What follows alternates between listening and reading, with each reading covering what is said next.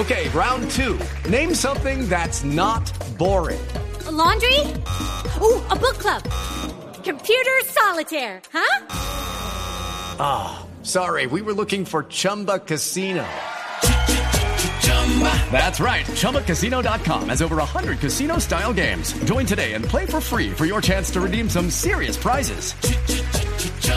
ChumbaCasino.com. No purchase necessary. Full prohibited by law. 18 plus terms and conditions apply. See website for details. No sé, eh, doctor Pombo, Diana, si vieron un artículo publicado hoy en el periódico El Tiempo haciendo un balance sobre cómo le ha ido a la administración de Enrique Peñalosa en eh, Bogotá, cómo van sus políticas, haciendo un balance de sumas y restas sobre cómo va la administración eh, del alcalde. Y en esa publicación del periódico El Tiempo, por lo menos pues lo, lo, que yo vi, Diana, al alcalde le va pues bastante le va bien. bien. Le va bastante bien, habla de los logros y de los retos que le quedan a nueve meses de terminar su periodo. Pero si usted lee ese informe del tiempo, eh, eh, con el mayor respeto con nuestros colegas del tiempo, yo, yo, yo me alcancé a imaginar que era como algo de publicidad, porque es que le va demasiado bien al alcalde ¿Usted de Peñalosa. pensó que era un publi reportaje? Sí, yo pensé que era un publi reportaje porque yo dije, oiga, esto es magnífico como le está yendo a, a Peñalosa, ¿esto será pagado o esto sí es o no es? ¿O es no, cierto? yo sí creo que es cierto. Yo también creo Pero que la es cierto, percepción pero de la pues gente es que no. Exacto. Porque la comunicación del burgomaestre, como le dicen los periodistas, es pésima porque la competencia es peor que la comunicación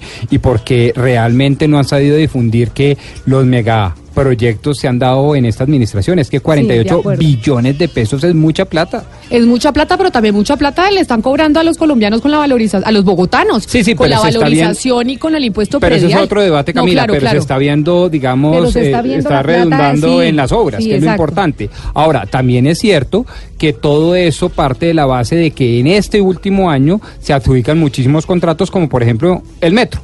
Pero ¿no? mire, pero mire, para no estar en percepción ni nada, sino para saber y hablar precisamente con una organización que se dedica a saber Bogotá cómo va, que es una eh, que es una organización eh, pues sin intereses políticos, simplemente para hacer un análisis de cómo va la ciudad, decidimos llamar a su director, que es el doctor Omar Orostegui, director de Bogotá cómo vamos, para preguntarle si es eh, la percepción que tenemos es correcta o no. Doctor Orostegui, bienvenido a Mañanas Blue, muchas gracias por estar con nosotros.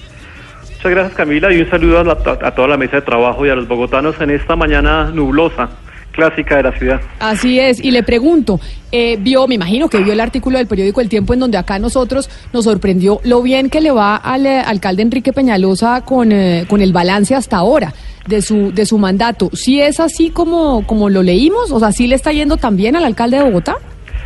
Pues hay que, que tener en cuenta que eso es un informe que hace la veeduría distrital y hay que mirar también la información que uno debe analizar en particular para cada sector, porque uno esperaría que los sectores avanzaran más. Y hay temas estratégicos de la ciudad que no logran avanzar como uno espera, en particular asociados a temas de seguridad, movilidad y medio ambiente. ¿sí? Y pues ahí hay que mirar con más detalle la, la- la información que se da sobre los retos y los logros frente a esta administración, dependiendo de cada tema. Pero cuando usted dice que, que, que ese informe lo hace la veeduría, eh, lo aclara básicamente porque la veeduría es parte del distrito, es un funcionario del- más del distrito eh, de Bogotá. Lo aclaramos también porque Bogotá, como vamos, hace un informe anual de cómo va la calidad de vida de los bogotanos y es un informe sobre los resultados de, de políticas públicas del distrito. Y pues nuestro informe, actualmente estamos incluso ya recopilando la información y analizándola como con más detalle. Y puede que las fuentes sean diferentes. Te cito un ejemplo. Eh, en este caso ellos, por ejemplo, en el caso de seguridad, citan la información de hurtos a celulares, en donde se registra una reducción. Nosotros esa información no la utilizamos desde la fuente que utilizan ellos, que es eh, el corte inglés, sino la fuente de policía y fiscalía. Pero entonces, eh, doctor Orostegui, si usted tuviera que hacer un balance y darle una calificación a la administración de Enrique Peñalosa hasta ahora, ¿cuál sería? ¿Cuál sería su calificación? Porque lo que vimos en, eh, en ese informe de la veeduría distrital, pues es que le va divinamente. Eh, para ustedes en Bogotá, ¿cómo vamos? Que es pues una organización sin ningún interés político, sino simplemente saber realmente cómo va la ciudad, ¿qué pueden decir? Pues depende de la calificación por sector. Sí, porque cada sector avanza a ritmos diferentes.